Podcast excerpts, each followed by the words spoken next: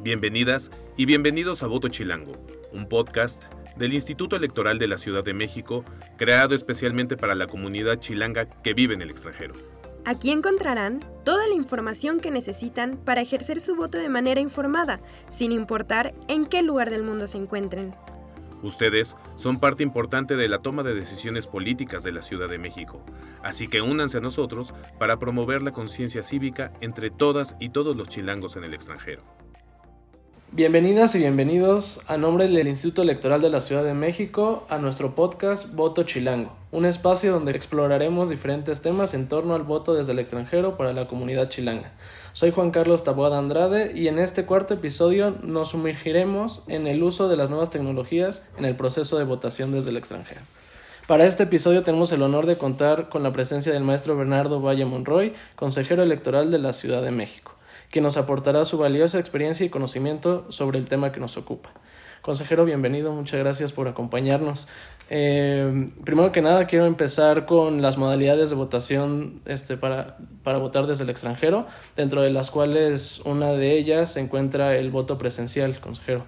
Eh, ¿Qué nos puede decir sobre esta modalidad?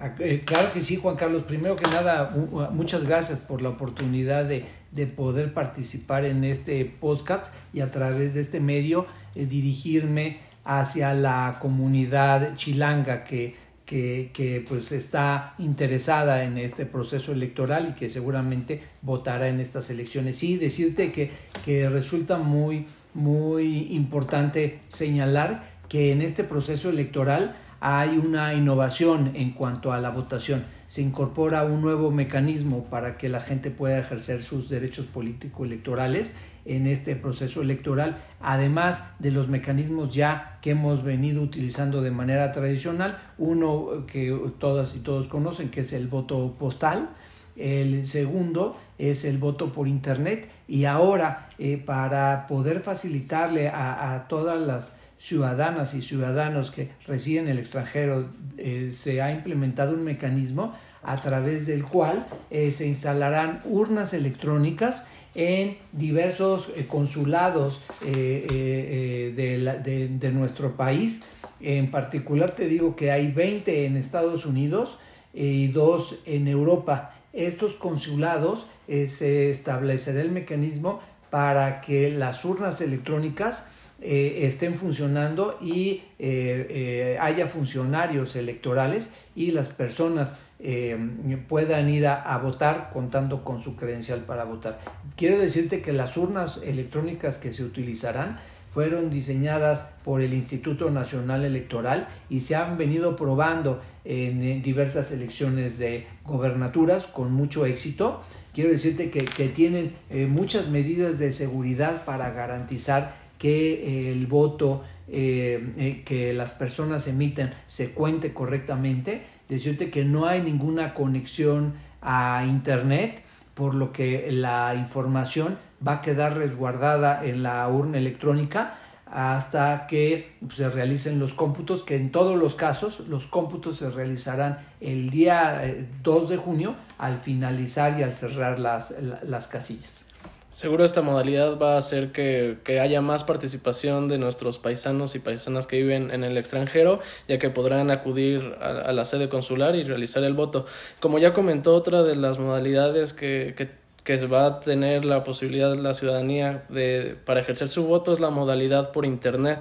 Eh, cuéntenos un poco más sobre esta modalidad, consejero. Así, con mucho gusto, Juan Carlos. Mira, quiero decirte que, que eh, Orgullosamente eh, quiero decirte que el Instituto Electoral de la Ciudad de México es pionera en esta modalidad de nuestro país. Nosotros por primera vez implementamos este mecanismo en la elección de jefatura de gobierno en 2012 y lo venimos utilizando de manera frecuente en los diversos instrumentos que realizamos en, en la Ciudad de México. El Instituto Nacional Electoral ha implementado este mecanismo también de manera exitosa y a través del voto por Internet, pues todas las eh, ciudadanas y ciudadanos que, que, este, que residan en el extranjero y que se registren para votar en, esta modalidad lo podrán desarrollar. Sí recordar que eh, todas las, las personas eh, que cuenten con, con, la credencial para votar estén inscritos en el padrón en el extranjero deberán registrar, registrarse en la lista nominal y, e indicar cuál va a ser la modalidad en la que van a votar. El plazo vence el próximo 25 de febrero, por eso invitar a todas y todos para que indiquen la modalidad. Y por supuesto que el voto por internet eh, cuenta con eh, eh, muchos elementos de seguridad que permiten asegurar que la, que la persona que emite el voto es la que tiene el derecho a realizarlo.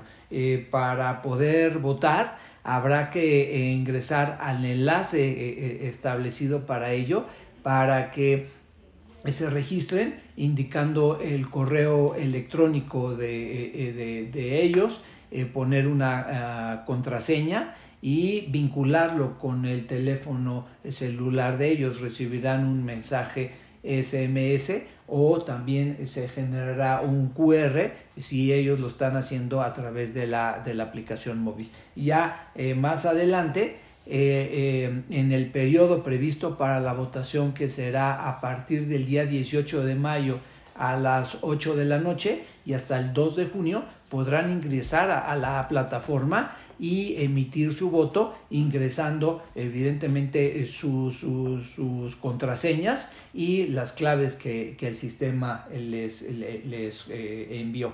Y de esta manera eh, pues se aperturará el, sistema y se abrirán las, las pantallas de todas las elecciones en las que se votará, pues que será presidencia de la República, Senado, eh, jefatura de gobierno y muy importante eh, la diputación migrante que tenemos en la Ciudad de México que deberán votar en, este, bajo este sistema y pues quedará registrado su voto. Y de igual manera que eh, como está previsto en la urna electrónica se implementarán aquí en la Ciudad de México mesas directivas de casilla que tendrán la función exclusivamente de pues, realizar el, el, escrutinio y cómputo y el levantamiento del actas que corresponda.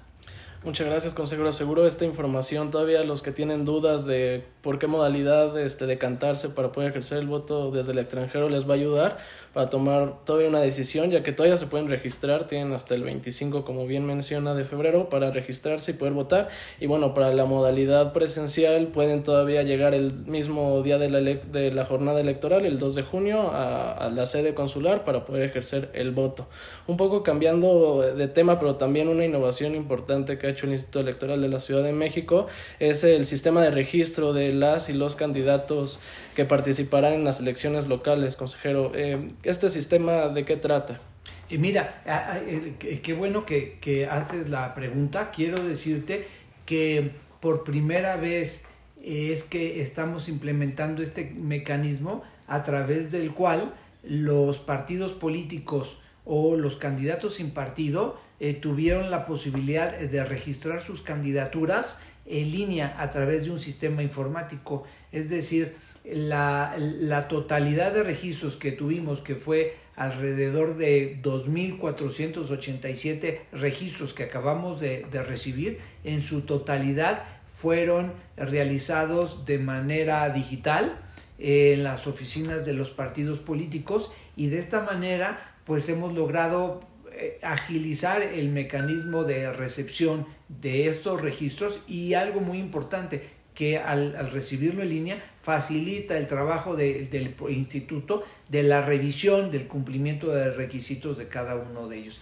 Decirte que, que eh, estamos ya eh, muy, muy cercanos a aprobar el registro y el acuerdo por el que se determinará la aprobación de, de los cargos de jefatura de gobierno, eh, ya que la campaña está por iniciar eh, a partir del primero de marzo. Entonces, en estos próximos días aprobaremos el acuerdo para registrar las jefaturas de gobierno. En el caso del resto de cargos, que es alcaldías y diputaciones, las campañas iniciarán a partir de eh, finales del mes de marzo de esta manera habrá un poquito de más tiempo, pero que ya estamos a punto de, hacer los registros que corresponden. Este sistema sin duda seguro agilizó los trabajos del instituto como usted comenta y, ayudó a que, a que el proceso de registro fuera más ágil y eficaz. Em, ya una, como usted comenta, ya una vez registrados las y los candidatos, pues lo que sigue es que las personas que quieran ejercer su voto conozcan a las personas que van, que están contendiendo para todos los cargos de elección popular local. En este, en este sentido, eh, el instituto está implementando el sistema de candidatas y candidatos Conóceles, consejero. ¿Este sistema de qué trata y cuáles cuáles los beneficios eh, y cómo, cómo puede representar esta herramienta benéfica para la ciudadanía que, que está desde el extranjero? Ah, no, me parece a mí una herramienta muy útil eh, porque es un mecanismo que se implementa para poder eh, permitir un voto informado de la ciudadanía es eh, una aplicación eh, que está alojada dentro de la, de, la propia página de internet del Instituto Electoral de la Ciudad de México que cuenta con información respecto al total de las candidatas y candidatos que contendrán en los 287 cargos que que, se disputarán en, este, en esta elección y que a partir del inicio de las campañas, es decir, que esta plataforma a partir del primero de marzo, las personas candidatas a la jefatura de gobierno eh, aparecerán sus fotografías, su, las currículas que nos presentaron y de esta manera pues las personas podrán tener mayor información, mayores elementos para una eh, toma de decisión adecuada. En el caso de alcaldías y diputaciones, la plataforma desplegará toda la información de, la totalidad de alcaldías, concejalías y, diputación, y, diputaciones, incluyendo la de diputación migrante, a partir del, del inicio de las campañas de eh, eh, estos cargos, que es a partir del 31 de marzo, es que se desplegará toda esta información y por supuesto que, a las personas que, viven en el extranjero me parece que será una herramienta muy importante para que conozcan de manera más profunda a las personas que están contendiendo y pues que les sirva un, elemento más para que puedan eh, emitir su voto de manera informada. Seguramente esta herramienta va a ser va a ser muy benéfica para el voto informado, como usted menciona, consejero. Ya para cerrar esta plática, quisiera, eh, quisiera pedirle si quiere dar algún mensaje a nuestra comunidad que vive desde el extranjero, a las y los chilangos que nos siguen en este podcast, un último mensaje. No, pues de, verdad decirles que, que para, las, para el Instituto Electoral de la Ciudad de México y como, como ciudadano de, de, de esta ciudad, eh, quiero decirles que para nosotros es muy importante poder contar con su participación en las elecciones, el que entre todos, eh, tanto los que residimos en la Ciudad de México como los que viven en, el extranjero, entre todos podamos decidir eh, quién nos va a gobernar en, los próximos periodos y, invitarlos a que lo hagan. por parte de los órganos electorales estamos eh, como lo acaban de escuchar, estableciendo los mecanismos para facilitarles a ustedes el que puedan votar, ya sea por internet, ya sea de manera postal o yendo a los consulados. Lo importante es que ejerzan su, su derecho y por supuesto que, que, que, elijan a las autoridades. En particular, quiero decirles que eh, pues es muy importante que participen no solo eh, en este los cargos de, presidencia, de senador y jefatura de gobierno, sino que también pues hay un diputado migrante que los representa y la representa en el Congreso de la Ciudad de México y quien podrá eh, proponer leyes, eh, proponer acuerdos en beneficio de ustedes. Entonces, invitarlas a todos y todos para que participen. Muchas gracias, consejero, por su participación en este episodio. Con esto cerramos, no sin antes agradecer a todos nuestros radioescuchas, podcasteros que nos están escuchando. Eh, y síganos para más información en la página votochilango.mx, donde encontrarán información más detallada sobre, sobre temas relacionados con el voto desde el extranjero. Y muchas gracias por escucharnos. Muchas gracias. Muchas gracias por sintonizarnos. Hasta la próxima. No olviden suscribirse a nuestro canal y seguirnos en nuestras redes sociales Voto Chilango.